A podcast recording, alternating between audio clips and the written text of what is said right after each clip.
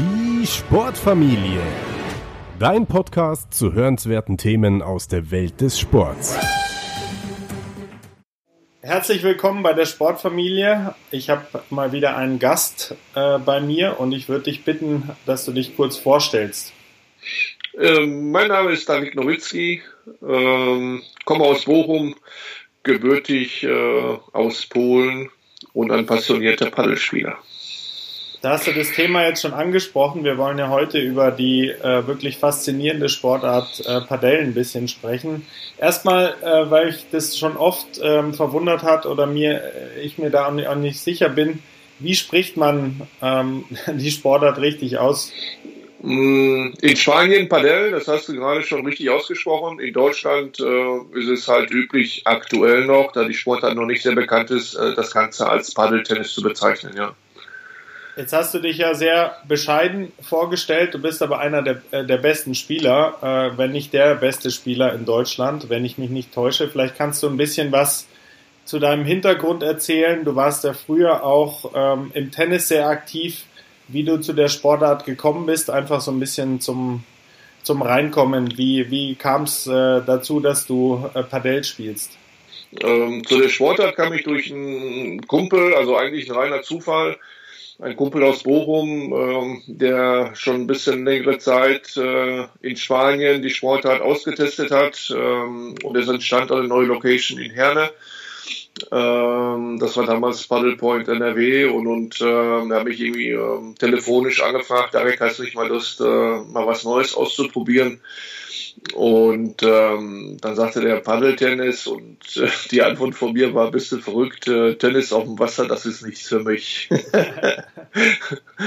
und dann hat er mir halt äh, versucht, über zehn Minuten am Telefon äh, das Ganze zu erklären und ich war da immer relativ skeptisch, sagte nein, äh, ja, das hört sich komisch an, ich weiß nicht, ich kenne das nicht, ich mache halt äh, in Spanien aktuell keinen Urlaub, äh, mehr Übersee und, und ich kenne das nicht. Und da hat er mir einen Link geschickt den ich natürlich angeklickt habe und ähm, das war mittwochsabends. Ja, also daran kann ich mich wirklich noch erinnern, mittwochsabends, äh, ich glaube 22 Uhr.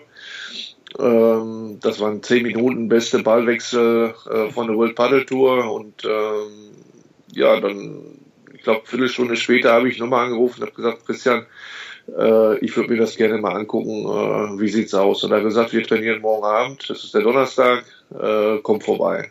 dann bin ich dann dahin, habe dann gespielt und in der Woche habe ich dann viermal gespielt. Das heißt Donnerstag, Freitag, Samstag, Sonntag. Äh, der Suchtfaktor ist riesig.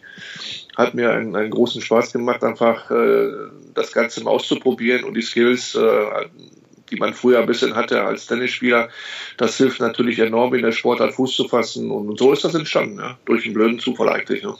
Wie lange ist es her jetzt? Das ist jetzt vier Jahre her. Vier Jahre erst. Ja. Ja, aber es ist interessant, weil es ist ja ähm, durchaus gibt es Parallelen natürlich zur, zur Sportart, da können wir auch vielleicht gleich noch ähm, Kannst du ein bisschen beschreiben, was für dich den, den Reiz ausmacht an äh, Padel und vielleicht auch die, was dir sozusagen ähm, deine Vergangenheit als Tennisspieler gebracht hat und wo sie dir vielleicht auch so ein bisschen im, im Weg stand am Anfang? Ähm, das erste ist halt einfach die Sportart. Ähm, für mich persönlich äh, der große Unterschied zu vielen anderen Sportarten. Und ich habe, wie gesagt, Tennis professionell betrieben. Ähm, ich habe viel Squash gespielt, um fit äh, zu bleiben. Ich habe Badminton gespielt, also alles, was mit Racket-Sportarten zu tun hat. Ähm, habe ich irgendwo äh, ja für mich selbst mal ausprobiert, entdeckt äh, und wie gesagt als Tennisprofi früher hat man versucht sich äh, auch nochmal ein zweites Standbein irgendwie ähm, um sich fit zu halten äh, äh, zu bekommen, also nicht nur im Gym, sondern wirklich mal, um sich mal zu bewegen. Man hat Fußball gespielt, mal ein bisschen Basketball gespielt, aber auch die Racket-Sportarten und die Vielseitigkeit des, des Paddelsports ist riesig. Das ist äh, der große Unterschied zu den ganzen anderen Racket-Sportarten, die ich kenne. Ähm, es ist irgendwann mal relativ monoton. Das heißt, wenn man es auf einen gewissen Level gebracht hat, ähm, ist der Abwech die Abwechslung einfach nicht mehr so gegeben. Und, und äh, das ist halt, äh, wenn man Paddel spielt, äh, ist theoretisch jeder zweite Ballwechsel wirklich komplett anders. Mit, mit vielen Sachen, die man nicht berechnen kann, mit vielen Sachen, die man, äh, ja, wo man nur äh, reagieren kann auf das, äh, was dann passiert und, und nicht sich das Ganze selbst zusammengestellt hat, dass es passt. Und das ist, ich glaube, der große Suchtfaktor, der dann entsteht, diese Vielseitigkeit der Sportart. Ja. Wie setzt sich denn das äh, zusammen im Padel, also von den Spielern? Ähm, hier in Spanien ist es ja oft so, wenn man Turniere spielt, dass man wirklich sehr, auf sehr viele Ex-Tennisspieler trifft. Ähm, aber du kannst ja vielleicht auch noch ein bisschen was zu sagen, dass jetzt nicht, man braucht ja nicht unbedingt diese Tennis-Vorkenntnis oder diese Squash-Vorkenntnis. Wie gesagt, das ist so eine Mischung aus beidem. Ähm, vielleicht kannst du dazu noch mal ein bisschen was sagen, wer überhaupt sich da angesprochen fühlen sollte, weil ich bin, ich glaube, dass es ziemlich viele äh, sind, die daran äh, großen Spaß haben könnten. Wie gesagt, mit dem Tennis, das ist halt mein Background, deswegen war mein Start ähm, ja ein, ein, ein relativ leichter aufgrund der Schläge, die man halt kennt. Aber ich denke, dass diese Sportart, und so ist es in, in Spanien, so ist es auch aktuell in Schweden, so ist es sowieso schon lange in Argentinien, in vielen Ländern, wo die Sportart schon so sehr populär ist, es ist die große Breite, die das einfach sehr schnell erlernen kann und spielen kann, ohne dass man Tennis gespielt hat, ohne dass man vielleicht Badminton gespielt hat oder, oder Squash. Äh, jeder, der am Strand einen Schläger halten kann und, und äh, mit einem Speckbrett irgendwie mit einem Gummiball zwei, drei Bälle hin und her gespielt hat, auch äh, derjenige wird sofort die, die Sportart lieben und, und ähm, viel Spaß daran haben. Und, und ich weiß, wie, wie mühsam es ist in den anderen Sportarten. Und wie gesagt, das ist immer wieder Tennis ähm, wie mühsam es ist, es, es einfach zu erlernen, dass man wirklich einen Ballwechsel hat, dass man das äh, auf dem Platz hinbekommt, was man möchte, wo, wo man sein Ziel sich gesetzt hat, äh, wo der Ball hin soll, äh, was mit dem Ball passieren soll. Und das ist halt äh, beim Padel oder beim Ballsport ist das äh, elementar anders und, und äh, grundlegend anders äh, angelegt. Äh, ganz wenig Technik, äh, natürlich viel Taktik ähm, aber die erlernt natürlich jeder sehr schnell oder viel schneller als, als äh, technische Sachen. Und daher ist, glaube ich, die, diese Popularität des Sportart zu erklären. Also in Spanien muss man halt bedenken, dass halt wirklich, ich glaube, 99 Prozent sind reine Freizeitspieler, die teilweise wirklich null Know-how hatten oder null Background aus dem Racketsport. Das heißt, sie sind da hingegangen, haben das mal ausprobiert und haben sehr schnell äh, Fuß gefasst und Spaß gehabt an dieser Sportart. Mit der Taktik, äh, da möchte ich nochmal drauf eingehen, weil das ist ein interessanter Punkt, weil ich auch als Ex-Tennisspieler dachte, ich komme da mal eben zu einem Padel-Turnier in, in Spanien und mache die, mach äh, da sozusagen einen, einen kleinen Durchmarsch, aber Pustekuchen, also man kriegt am Anfang auch ziemlich, muss ziemlich Lehrgeld zahlen, weil einfach ähm, man äh, spielt zum Teil gegen Gegner, wo man denkt, ja, es sollte, es sollte machbar sein, aber dann ist es von der Taktik einfach einfach so anders. Also vielleicht kannst du da nochmal kurz äh, ein paar Fehler skizzieren, die man so klassischerweise macht im, bei den ersten Turnieren ähm, in der, im Bereich der, der Taktik und vielleicht auch der Technik, was dir, was dir so auffällt, wenn du halt Neulinge siehst, die dann ihr erstes Turnier spielen. Äh, der größte taktische Fehler, und das kann ich auch wiederum nur aus meiner eigenen Erfahrung sagen, ist, man versucht am Anfang als Tennisspieler viel zu schnell zu spielen. Das heißt, man versucht natürlich mit jeder Möglichkeit, die sich irgendwie bietet, ob der Ball hoch ist, tief ist, äh, schnell, langsam, man versucht irgendwie zum Punkt zu kommen. Und das ist halt im Tennissport irgendwo ja normal oder der Versuch, ähm, ja, dass man diesen Punkt irgendwann mal halt äh, gewinnt, nicht durch den Fehler des Gegners meistens, sondern wirklich durch einen eigenen Winner. Äh, die Winner im, im Paddelsport sind sehr selten. Das heißt, äh, es ist nicht einfach mal so weggespielt. Ähm, da kommt kein Hein die Wände, äh, spielen den Ball immer wieder oder halten den Ball immer wieder im Spiel. Äh, man kann die Wände nutzen, um das Spiel langsam zu machen. Ähm, und und äh, am Anfang ein Tennisspieler versteht das äh, ja nur schwer. In den ersten zehn Einheiten wird es natürlich immer besser. Dennoch am Anfang ist das äh, ja ein Buch mit äh, sieben Siegeln und, und man versteht die Welt nicht, weil man glaubte eigentlich, oh, der, der Ball war schnell genug und platziert genug. Äh, und trotzdem äh, kommt er entspannt zurück äh, und man fängt wieder bei Null an. Und das ist, ich glaube, die, die von der Taktik ja, das größte Manko eines Tennisspielers, äh, diese Ungeduld äh, und der Glaube, man hätte den Punkt schon gemacht und er kommt immer wieder. Ja. Also zu dem Buch der mit den sieben Siegeln kannst du vielleicht noch kurz dieses äh, Beispiel, das du mir schon mal gesagt hast, äh, aufführen, dass du, ähm, dass du ja gegen auch zwei aktuelle, ähm, nicht schlecht platzierte Tennisprofis auch äh, ein kleines, ein kleines Showmatch äh, hattest und übrigens auch nochmal für die Zuhörer zu deinem Status. Also du hast es da ähm, vorhin relativ kurz nur beschrieben. Du warst ja Tennisprofi und du warst wirklich ein richtig ähm, spitzenmäßiger Tennisspieler. Das heißt Davis Cup Spieler von Polen. Du warst auch auf der ATP. Ähm, du hast ähm, ein, ein, ein, ganz gutes Ranking erreicht im Einzel und Doppel. Also das jetzt auch nochmal als Hintergrund. Also natürlich hast du diesen, diesen tollen Background mit Tennis, aber vielleicht jetzt nochmal zu dem Beispiel gegen die zwei Tennisprofis, wo du angetreten bist. Ja, wir haben äh, dort gegen äh, Dustin Brown und, und Alexander Zverev gespielt in Köln. Das war ähm, eine Veranstaltung von Walls in Köln. Ähm, wir haben einen Schaukampf gehabt mit Fabian Schmidt zusammen, äh, unser Kapitän der Nationalmannschaft. Äh, haben wir ja, einen Satz, anderthalb Sätze halt gespielt. Ähm, und und äh, für die Jungs war es wirklich schwer, äh, überhaupt einen Punkt zu machen. Äh, Im Endeffekt glaubt man, wie, gesagt, wie man Alexander jetzt gerade sieht, wie er spielt, äh, Nummer drei der Weltrangliste, äh, sollte alles kein Problem sein. Äh, ja, die, die, das Match war halt so, dass wir das halt wirklich steuern mussten, dass das überhaupt einen Ballwechsel gibt. Ähm, da es am Anfang wirklich komplett anders ist. Und, und natürlich haben die Jungs einen riesen Skill, was den Tennissport angeht. Äh, die haben auch alle Schläge, aber die Schläge, die sie halt an dem Tag anwenden wollten, waren natürlich nicht die richtigen. äh, aber wie gesagt, die haben gerade dort zum ersten oder zum zweiten Mal Paddel gespielt, deswegen, äh, ja, äh, war mal halt nett zu sehen, dass man die ersten Schritte, das heißt, die man selbst gemacht hat, eigentlich wie so ein Spiegelbild gesehen hat, drüben auf der anderen Seite, die Jungs haben es genauso gemacht. Also das Typische halt, was ein Tennisspieler versucht, äh, mit unglaublichen Schlägen äh, Druck auszuüben. Äh, ja, aber der hilft natürlich ja aufgrund der Wende in der in der Sportart halt ja eigentlich fast null. Ja. Jetzt hast du ja ähm, den Status auch des Sports schon ganz gut vorhin beschrieben, ähm, wo du beschrieben hast, in, in wie vielen Ländern das eigentlich populär ist und Spanien natürlich noch gleich dreimal so viel. Ähm, da würde mich jetzt interessieren, also in Spanien ist es ja so, dass äh, kann ich aus eigener Erfahrung sagen, wenn man hier auf Anlagen ist, dann ist ähm, bei Padel wirklich sehr oft fast alles sehr gut bis komplett gefüllt und bei Tennis ist es auch okay, aber halt signifikant weniger. Es gibt ja auch dieses Zitat, glaube ich, von dem Präsidenten vom katalanischen Tennisverband, wohlgemerkt Tennisverband, der gesagt hat, dass äh, Padel eigentlich ähm, das Clubleben revolutioniert hat, beziehungsweise so äh, die Zukunft des Racket-Sport äh, für ihn ist.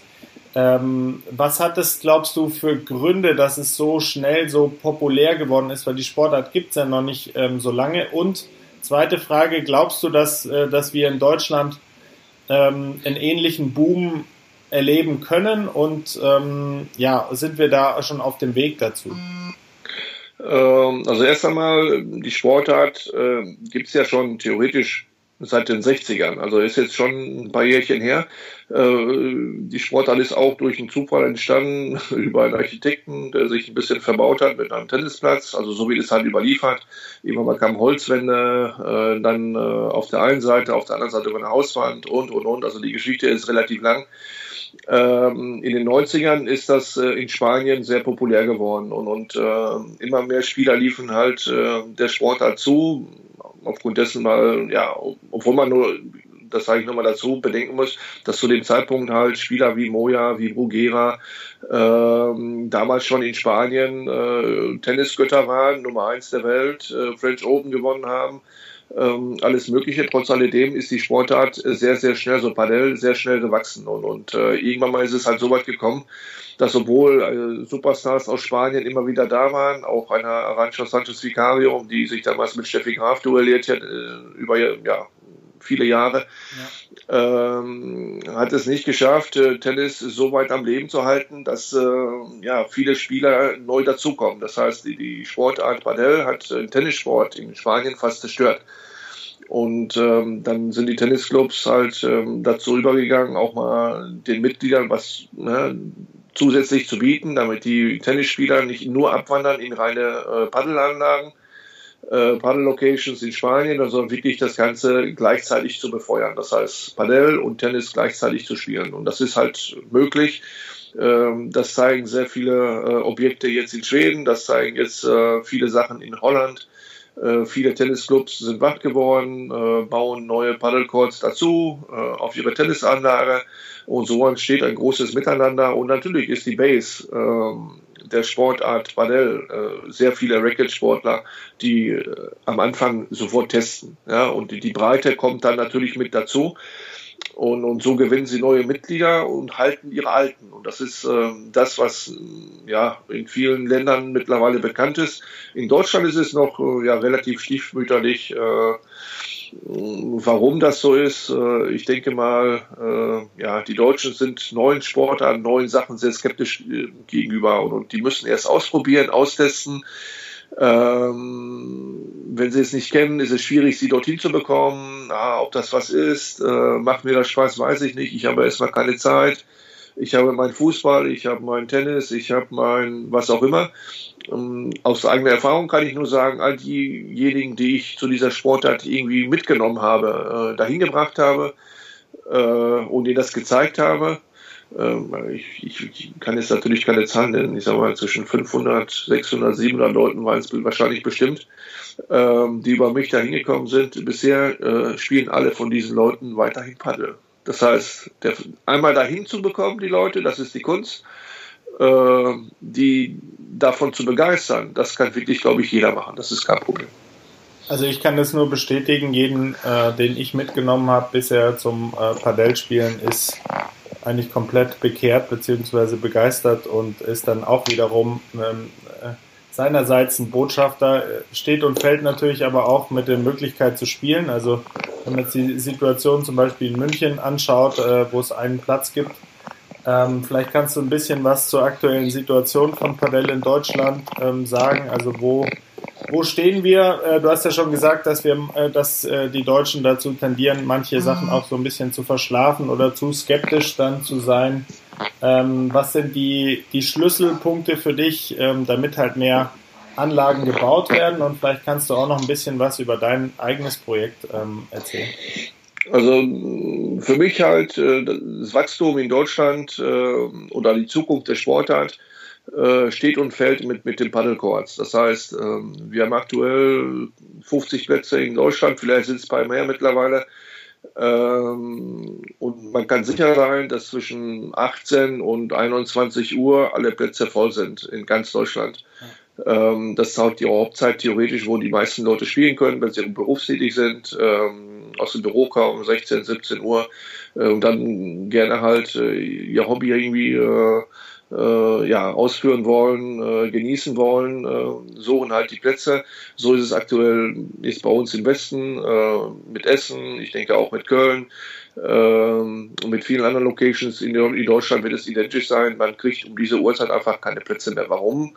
Weil viel zu wenige Plätze da sind für viel zu viele Spieler. Das heißt, wir haben ein Missverhältnis zwischen Calls und denjenigen, die jetzt schon bereits spielen.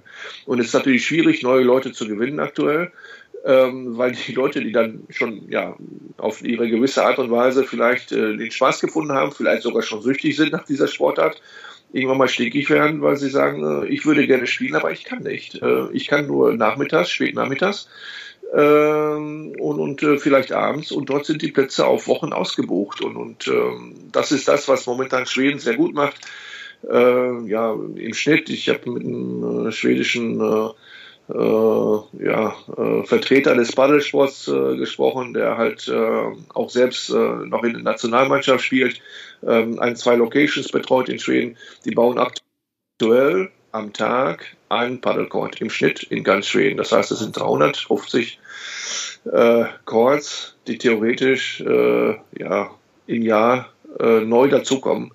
Da sind wir weit von weg. Ähm, aber äh, und das ist das, was du gerade kurz angesprochen hast. Es kommen viele neue Sachen, sind schon äh, entweder in der Planung oder teilweise sogar schon im Bau, so wie in Frankfurt kommen zwei neue zusätzliche Plätze hin. In Bochum soll eine neue schöne Anlage entstehen, ähm, eine große Anlage äh, mit vielen Plätzen. Ähm, die Baugenehmigung ist mittlerweile erteilt. Ähm, wir hoffen auf einen baldigen Startschuss mit der Location ähm, und und äh, ja, wir wollen einfach zeigen, dass es auch im großen Stil in Deutschland funktioniert. Die Anlagen, die jetzt gerade zum Beispiel in Schweden gebaut werden, das ist kein typisches Land, wo man sagt, oh, schönes Wetter, mhm. äh, Padellen, nur deswegen funktioniert's. Ja. Äh, die bauen keine Anlage mehr unter zehn Plätzen. Ja, das heißt, wenn man bedenkt, dass insgesamt äh, in Deutschland äh, 50 Plätze stehen und in Schweden bauen die eine Anlage jeweils mit 10 ja. und das halt äh, tagesweise, ist schon verrückt. Aber das Phänomen, äh, das ist das Schöne eigentlich für Investoren in Deutschland oder für, für Tennisclubs, die, sich äh, ein zweites Standbein irgendwie äh, äh, dazulegen wollen, ist das natürlich ein Wink mit dem Zaunfall. Das heißt, diesen Trend nicht zu verschlafen. Ganz Europa ist ähm, auf einem guten Weg in der Geschichte.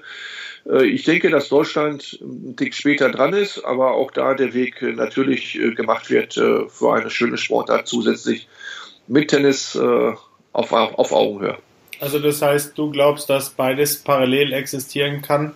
Es gibt ja ähm, oftmals in Tennisclubs die Ansicht, ja, äh, neumodischer Kram äh, will ich nicht, ähm, aber du glaubst, dass es eigentlich auch so eine Art Einstiegsdroge ähm, sein kann, um dann auch später mal im Tennis aktiv zu sein, beziehungsweise dass es halt Tennisclubs auch neuen Schwung geben kann. Wenn man jetzt ja, diese Skepsis, äh, die ist bekannt, da hast du auch vollkommen recht.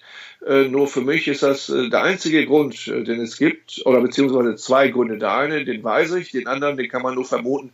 Das eine ist, die meisten Vorstände in Tennisclubs sind überaltert. Das heißt, ähm, sind alles ältere, gestandene Mitglieder, 60, 70 plus, ähm, die nur darauf bedacht sind, äh, vielleicht ihre eigenen Plätze zu sichern.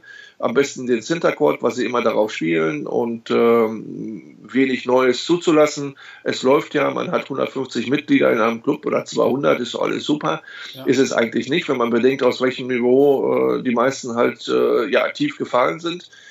Ähm, und in welcher Altersstruktur die sind, ja.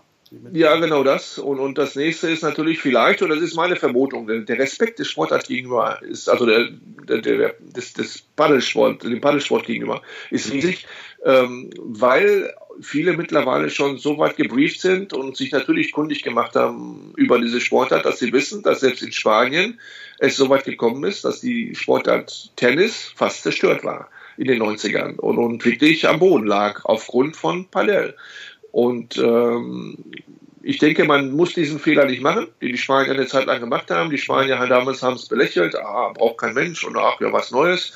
Äh, was ist das denn schon? Ah, wir gucken mal. Und dann entstand ein Riesenboom und äh, ja, dann hatten die Tennisclubs wirklich Probleme. Und, und äh, man kann das Ganze wirklich im, im Ganzen entgegenwirken, indem man halt äh, vielleicht als Tennisclub äh, gewisse äh, ja, Innovation an den Tag legt und sagt, man so, wir, wir bauen mal zwei Chords und gucken mal, wie was passiert. Ja. Und äh, so ein Paddlecord hinzustellen ist, ist kein Hexenwerk.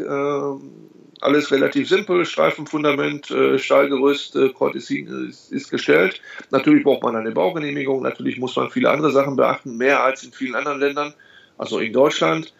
Ähm, aber es gibt mittlerweile äh, Firmen, die in Deutschland es schaffen, äh, einen genehmigten Code hinzustellen. Und ähm, man kann sich da schlau machen und ich kann jedem nur raten, jedem Tennisclub ähm, wirklich äh, da rechtzeitig äh, auf dieses Pferd zu setzen, weil aufzuhalten, denke ich, egal wie man sich in Deutschland anstellt, ist diese Sportart in Europa nicht. Nein. Ich bin der gleichen Meinung. Gibt es konkrete Tipps von dir, Webseiten, äh, Ressourcen, äh, YouTube-Links? Wir können auch alles integrieren da kannst du mir vielleicht auch noch ein, zwei Sachen zuschicken, die ich halt ähm, dort in die, ähm, äh, in die Beschreibung packe, aber vielleicht hast du auch noch ähm, so einige Tipps. Der schnellste Weg aktuell ist, und wir haben halt in Deutschland zwei Verbände, die sich äh, dem Paddelsport äh, verschrieben haben. Einmal ist es äh, Deutscher Paddelbund äh, und dann ist es halt der Deutsche Paddelverband. Äh, die haben beide auf ihrer Homepage äh, die ganzen Locations äh, ja, verlinkt. Äh, man gibt halt theoretisch die Stadt ein oder halt die Postleitzahl und dann sieht man, was in der Umgebung halt äh, möglich ist an anderen äh, Paddelanlagen, wo man spielen kann, wo man das Ganze mal ausprobieren kann. Und die Kontaktdaten und so weiter stehen auch direkt dabei. die Homepage der jeweiligen, jeweiligen Locations ist auch direkt verlinkt. Auch da kann man die Aktivitäten sehen, äh, die Tryouts, äh, die Möglichkeiten, sich dort äh, kostenlos mal eine Schnupperstunde anzuschauen, das Ganze, die Sportart mal auszuprobieren. Ich denke, das ist der einfachste Weg aktuell in Deutschland, über diese beiden Verbände das Ganze mal sich anzuschauen.